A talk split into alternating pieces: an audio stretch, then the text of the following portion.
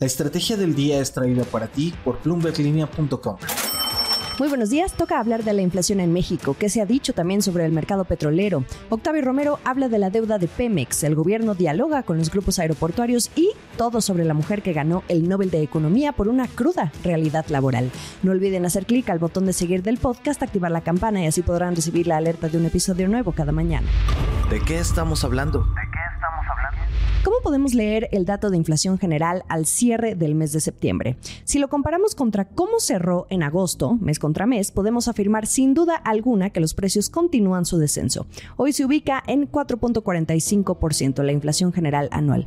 Ahora, si miramos el avance como normalmente solemos comentarlo, de quincena a quincena, notarán que hubo una micro alza, aunque honestamente marginal. A la primera mitad de septiembre el dato fue de 4.44%. Como verán, cosa de nada.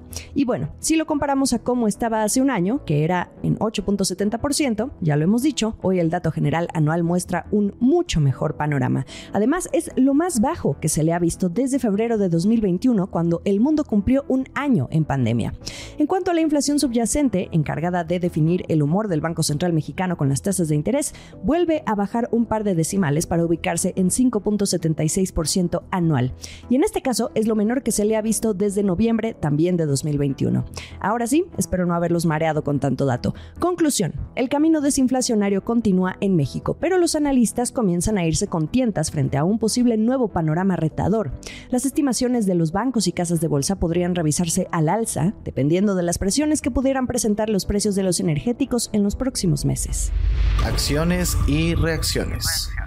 Y siguiendo con el monitoreo a los precios del petróleo, según Ed Morse, un analista de Citigroup que dijo a Bloomberg Televisión a dos días del conflicto en Israel, el impacto en los mercados del petróleo será a largo plazo. El riesgo es que Arabia Saudita no suavice sus recortes de producción como algunos esperaban a consecuencia de lo que ocurrió el fin de semana. También no olvidemos que existe la posibilidad de que Estados Unidos imponga sanciones más estrictas a Irán.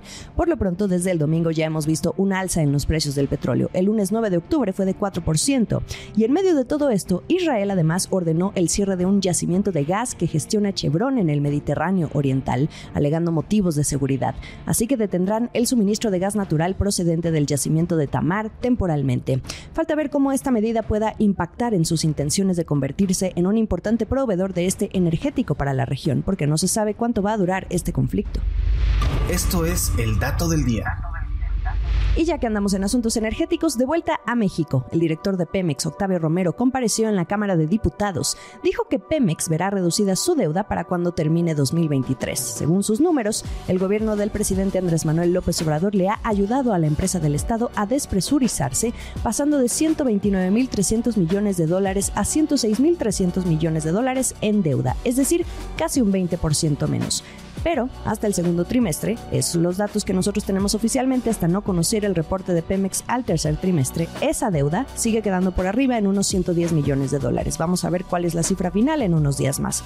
Romero también dejó ver que faltan algunos vencimientos de pago para este último trimestre del año, pero no entró en detalles sobre esas amortizaciones. En otras noticias.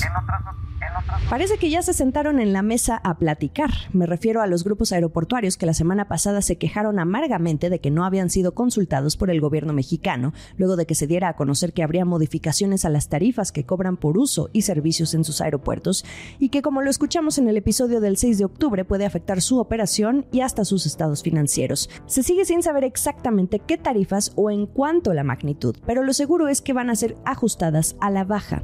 Es la pista que dio la Secretaría de Infraestructura Comunicaciones y Transportes en un comunicado compartido la tarde del 9 de octubre. Dijo que analizaron, tanto el gobierno como las empresas, conjuntamente, OMA, Azur y GAP, los términos de las nuevas bases de regulación tarifaria para actualizar la tarifa máxima conjunta de los servicios aeroportuarios para reducir los costos que impacten en lo que cuesta un boleto de avión a los viajeros, o sea, se busca un beneficio para ellos. Y sin más detalles, garantizar también la calidad de los servicios en los aeropuertos y dar certidumbre al modelo de Aeropuertos. El gobierno asegura que mantienen la comunicación abierta y que han escuchado a las empresas.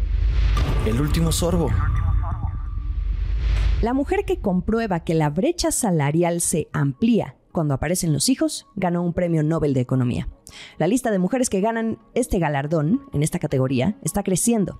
Se trata esta vez de la académica de Harvard, Claudia Goldin, que ya es la tercera mujer en recibir este premio y su investigación es muy interesante.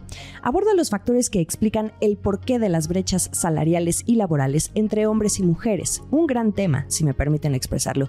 Parte de su trabajo ha sido la correlación de los salarios con las diferencias en la educación o las opciones de trabajo. Sin embargo, lo que ella concluye, después de haber estudiado 200 años en datos, es que esa brecha salarial existe por todo lo anterior, pero también aún estando hombres y mujeres en los mismos trabajos. Y además, esta brecha se acentúa cuando las mujeres tienen a su primer hijo. A las mujeres trabajadoras que me escuchan, ¿cómo les suena esto?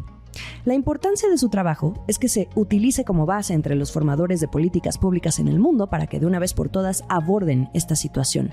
Un profesor de economía de la Universidad de Gotemburgo, entrevistado por Bloomberg tras conocer que Golding fue la ganadora, se refirió a ella como la que ha logrado demostrar que la brecha salarial es un resultado atribuido a la maternidad que los hombres y las mujeres que se gradúan tras estudiar un MBA, por ejemplo, pueden tener el mismo salario, pero cuando la mujer tiene un bebé, ahí es cuando surge la brecha en los ingresos.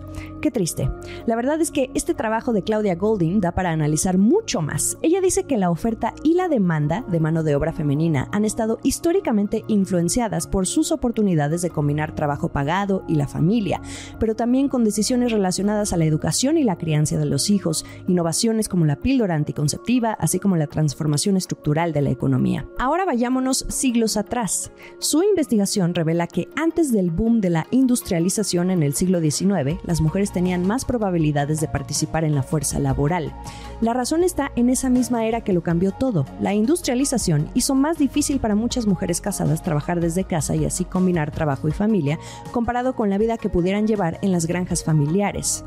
Hoy en el mundo, según datos de la OCDE, las mujeres ganan en promedio un 13% menos que los hombres. También están en empleos con menos posibilidades de subir de puesto y tienen muy baja representación en los consejos de administración. Ah, y una cosa más. Si ustedes se dan cuenta, es muy común que un premio Nobel tenga varios ganadores en algunas categorías, de 2 a 3, y ni siquiera contemplamos a todos los equipos que hay detrás de quienes ganan esos premios. Pero en esta ocasión, Claudia Goldin se lleva también el hito de ser la primera mujer en ganarse el Nobel de Economía en solitario y valga el tema, los mismos premios Nobel tienen su historia de desigualdad, siendo los hombres los que suelen preponderar sobre las mujeres cuando se trata de reconocer trabajos en el campo de la ciencia. Estoy segura que esta ganadora va a despertar su curiosidad respecto a su trabajo, que por años se ha enfocado en estudiar las carreras de las mujeres y cómo se pueden ver descarriladas por el matrimonio y la maternidad. Sigamos el resto de la información a través de bloomberglinea.com y a través de este su podcast de referencia a la estrategia del día. Estamos en ex Twitter, arroba la estrategia MX o como arroba Jimena Tolama, en Instagram, más allá del micrófono, como arroba Jimena Business y en YouTube, los episodios completos. Felices y lluviosos días. Esta fue la estrategia del día, escrito y narrado por Jimena Tolama, producido por Arturo Luna y Daniel Hernández. Que tengas un día muy productivo.